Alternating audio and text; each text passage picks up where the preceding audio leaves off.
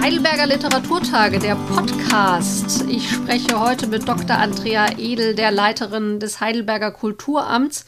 Der Endspurt für die 27. Heidelberger Literaturtage läuft. Aber lassen Sie uns noch mal auf das letzte Jahr zurückblicken, in dem ja einiges äh, ganz anders und besonders lief. Wie waren denn die Reaktionen im letzten Jahr auf die Online-Durchführung der Heidelberger Literaturtage? Ja, durchweg positiv, aber ich würde gerne eine etwas ausführlichere Antwort auf diese Frage geben, denn wir haben uns mit der Evaluation der letzten Heidelberger Literaturtage natürlich intensiv beschäftigt und viel Mühe gegeben. Zunächst einmal kann ich sagen, dass die deutlichste und unmittelbarste Reaktion sowohl von den Künstlern als auch vom Publikum sehr positiv war die Künstlerinnen und Künstler waren sehr dankbar, dass das Festival nicht abgesagt worden ist letztes Jahr, weil ja doch die meisten Festivals eben nicht durchgeführt werden konnten durch die Überraschung, die Corona hinterließ. Da sind wir sehr froh, dass wir das gemacht haben und die Künstlerinnen und Künstler dadurch dann eben auch Einkunftsmöglichkeiten und Auftrittsmöglichkeiten erhalten hatten. Das Publikum war ebenfalls sehr dankbar, eine Möglichkeit, äh, sich zu begegnen und äh, Teil einer Festival- Atmosphäre im Literaturbereich gewesen zu sein. Das, das war auch eine sehr schöne Reaktion. Wir im Team des Kulturamts haben zunächst einmal wie ähm, überwältigt vor der Aufgabe gestanden, binnen sechs Wochen ein solches Festival online auf die Beine zu stellen. Der Mehraufwand, der damit verbunden war, schien uns fast zu erschlagen. Hilfreich bei dieser äh, in dieser Situation war für uns, dass wir uns eigentlich schon seit längerer Zeit mit dem Gedanken getragen hatten, wie könnten wir als internationales Literaturfestival ein Online-Format nutzen, um orts- und zeitunabhängiger mit Künstlerinnen und Künstlern und Kollegen und Kolleginnen aus aller Welt, aus anderen UNESCO Cities of Literature zusammenarbeiten. Deswegen waren die Überlegungen für uns nicht neu, ja, sondern nur die konkrete, schnelle Umsetzung war neu. Ich denke, dass wir eine richtige Weichenstellung dann gefunden haben. Das haben wir auch äh, in unserer Evaluation so festgestellt. Das heißt, die schnelle konzeptionelle Erfindung einer Kombination von Festivalstudio mit einer Live-Moderation plus den Autorinnen vor Ort. Die Kombination dieses Studios mit einer Festivalplattform zum Livestreamen für das Publikum, auf der das Publikum aber auch eine Art Zuhause empfinden kann, ja, ein Substitut eigentlich für das Zelt, ja, für das geliebte Festivalzelt, äh, wo man das Publikum auch sich einfinden lassen kann und mit, mit, mit bis hin zu der, der, Möglichkeit eröffnen kann, dass das Publikum mit eigenen Bildern von zu Hause sich auch sichtbar machen kann, wenn die Leute das möchten. Diese Kombination hat einfach gesessen und war, ist sehr gut angekommen. Und bei der würden wir im Prinzip auch gerne bis auf weiteres bleiben, wenn das die Situation erfordert.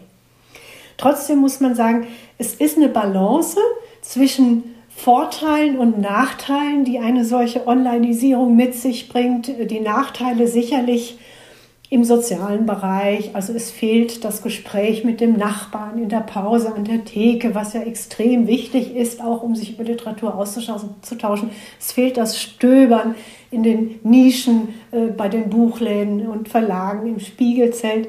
Das sind wirklich ähm, schmerzliche Verzichte. Äh, der Zugewinn, ähm, den man auf der anderen Seite der Balance ähm, der Waage äh, finden kann, ist, ähm, die Möglichkeit, sehr sorgfältig vorzuproduzieren. Ja, also die Beiträge, die wir vorproduziert haben, hatten einen Grad an Perfektion erreichen können, den wir im Live-Bereich unter Umständen nicht hinbekommen hätten. Woran lag das? Das lag an den Möglichkeiten, die wir hatten, indem wir dann noch schneiden konnten, natürlich, indem wir Voice-Overs ergänzen konnten, indem wir Untertitel ergänzen konnten, sehr viel mehr Aufmerksamkeit in die detailgenaue Übersetzungsarbeit ge gesteckt haben. Das waren alles sehr zeitintensive Arbeitsschritte, aber auch sehr lohnende und die Ergebnisse der einzelnen Beiträge, die waren zum Teil für uns auch überwältigend überraschend schön und gut, sodass wir sagten, Mensch, dieses Online-Festival, das bietet so viel mehr Möglichkeiten bis hin auch zum Live-Gespräch von Autorinnen und Autoren aus verschiedenen Kontinenten äh, über ein Thema, das jetzt gerade zeitgleich für alle relevant ist. Also das war schon sehr toll. Ja, insofern würde ich sagen, eine komplexe Lage, durchaus mit einer positiven Bilanz. Wir machen mal einen kleinen Exkurs, bis wir uns äh, dem diesjährigen Festival widmen. Äh, Sie haben ja auch einen internationalen Blick auf die Kulturszene, äh, aber auch äh, national und haben die sicherlich während der letzten Monate beobachtet. Wie schätzen Sie denn die Situation speziell für Literaturfestivals ein? Insgesamt ist da noch sehr, sehr viel im Entstehen. Es haben sich jetzt ja doch mehr und mehr Festivals auf den Weg gemacht, eine Online-Identität auszuprägen. Und äh, da bleibt es auch für mich noch eine Weile lang ziemlich spannend, in welche Richtung das geht. Die einzelnen Festivals gehen da auch unterschiedliche Wege. Da kann ich auch nur jeden ermuntern, äh, in der Vielfalt der Online-Literaturfestivals sich einmal kundig zu machen und herumzutreiben, ob es jetzt das Poesiefestival Berlin ist oder die Lit Cologne oder Münchner Literaturfest, die laufen ja alle jetzt in diesen Tagen. Kann man ja mal gucken, wie, wie unterschiedlich das läuft und welche individuelle Stellung Heidelberg dabei hat mit unseren sehr, möchte ich meinen, fantasievollen Tools zum Einbeziehen des Publikums. Sie sind eigentlich ja, finde ich dann doch vergleichsweise charmant in ihrer Einzigartigkeit, in diesem doch äh, großen Reigen an, an Möglichkeiten. Äh, insgesamt sehe ich, wie vorhin auch schon angedeutet, eine große Möglichkeit, wenn man online Varianten des Festivals, äh, des Festivallebens ausprägt im Bereich der, der internationalen Arbeit.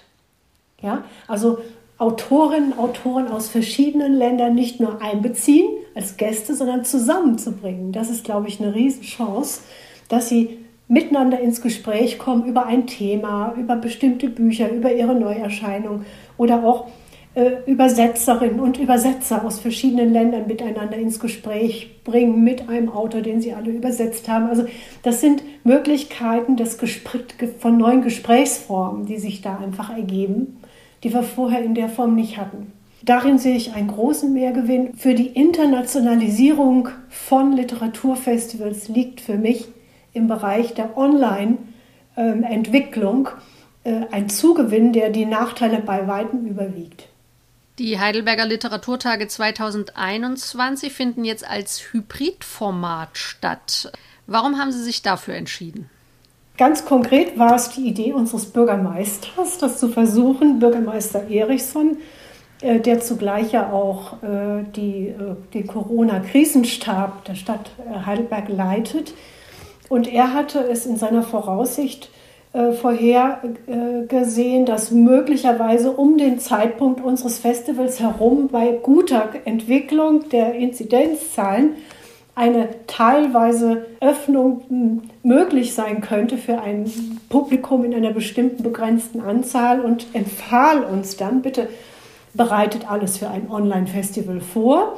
Aber wenn es die Möglichkeit geben sollte, dass man ein paar Personen einlässt bis zu einer gewissen Höchstanzahl, dann versucht doch einen Raum zu finden, in, in dem man auch diese Komponente noch berücksichtigen kann. Das heißt, wir suchten dann nach einem Raum, in dem wir einerseits ein Studio einrichten können, aber zugleich auch Publikum einlassen können, dass die Veranstaltung während des Livestreams, der dann auch online geht, erlebt.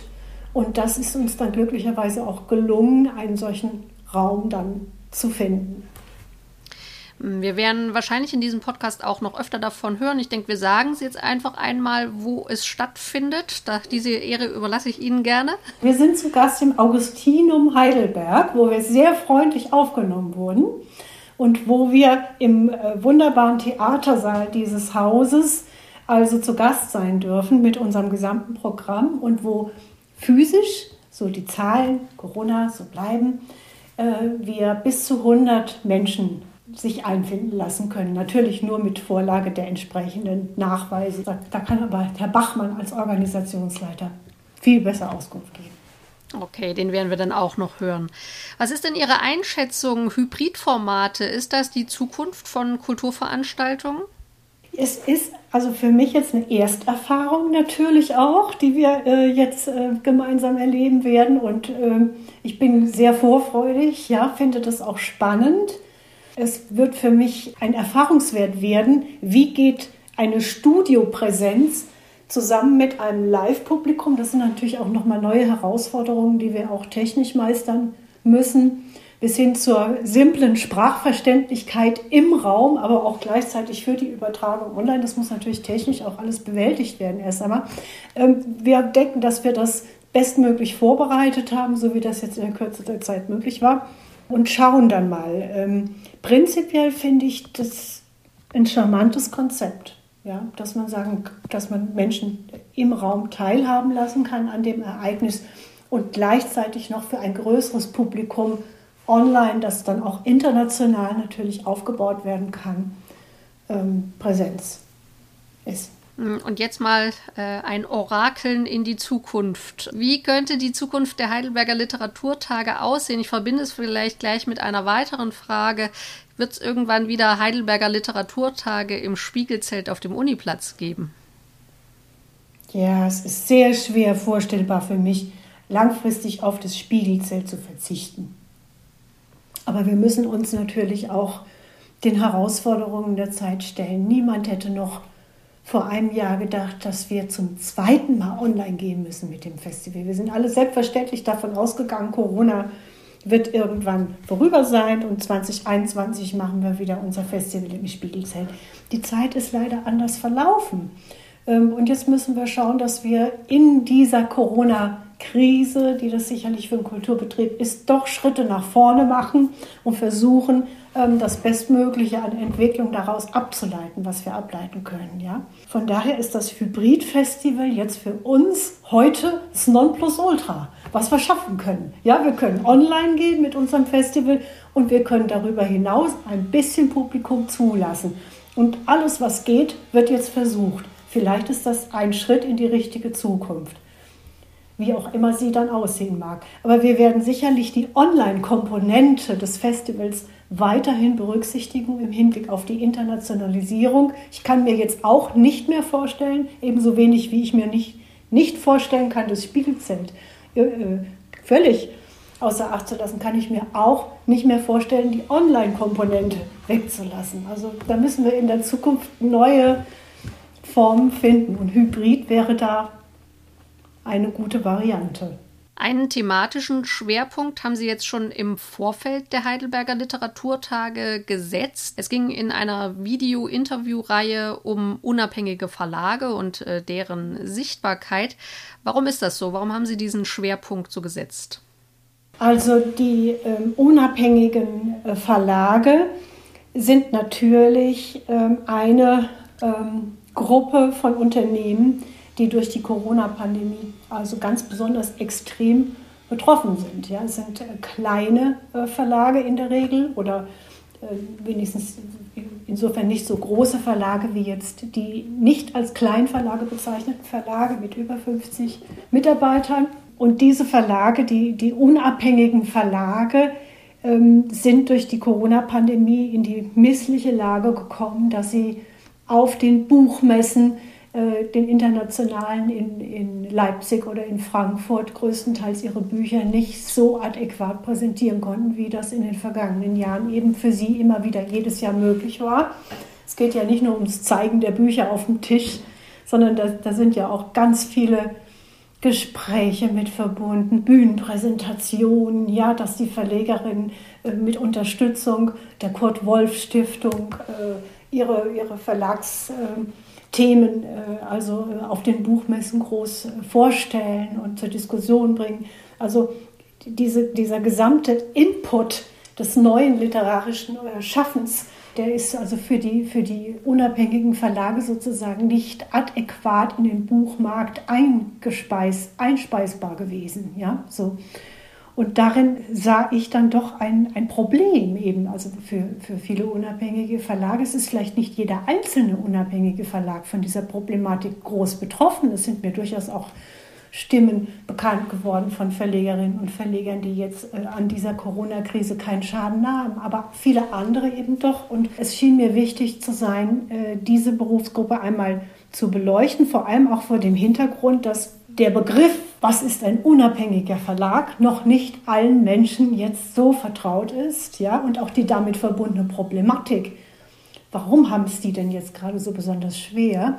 Erschließt sich nicht unbedingt jedem äh, sofort, der mit der Thematik noch nicht äh, so äh, bekannt, vertraut ist.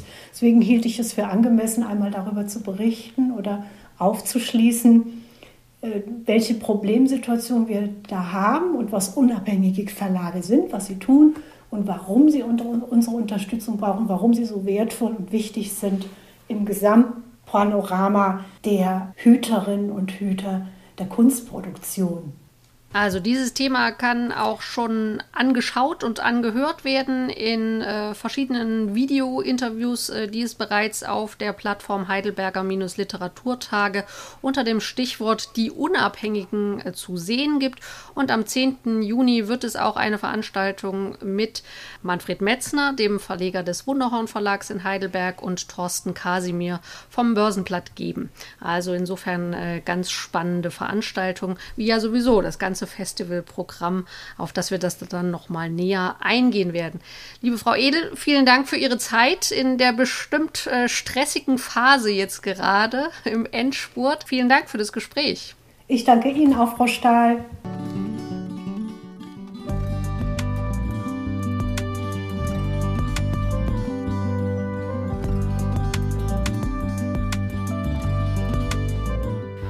Die Heidelberger Literaturtage werden von diesen Förderern und Unterstützern ermöglicht. Stadtwerke Heidelberg GmbH, Klaus Tschira Stiftung, Ministerium für Wissenschaft, Forschung und Kunst Baden-Württemberg, Sparkasse Heidelberg, Heidelberger Volksbank, Alfred Ritter GmbH und Co. KG, Staatliche Toto Lotto GmbH Baden-Württemberg, Darmstädter Hofzentrum Augustinum Seniorenresidenz Heidelberg Rent for Event. Moderation und Podcastproduktion Jana Stahl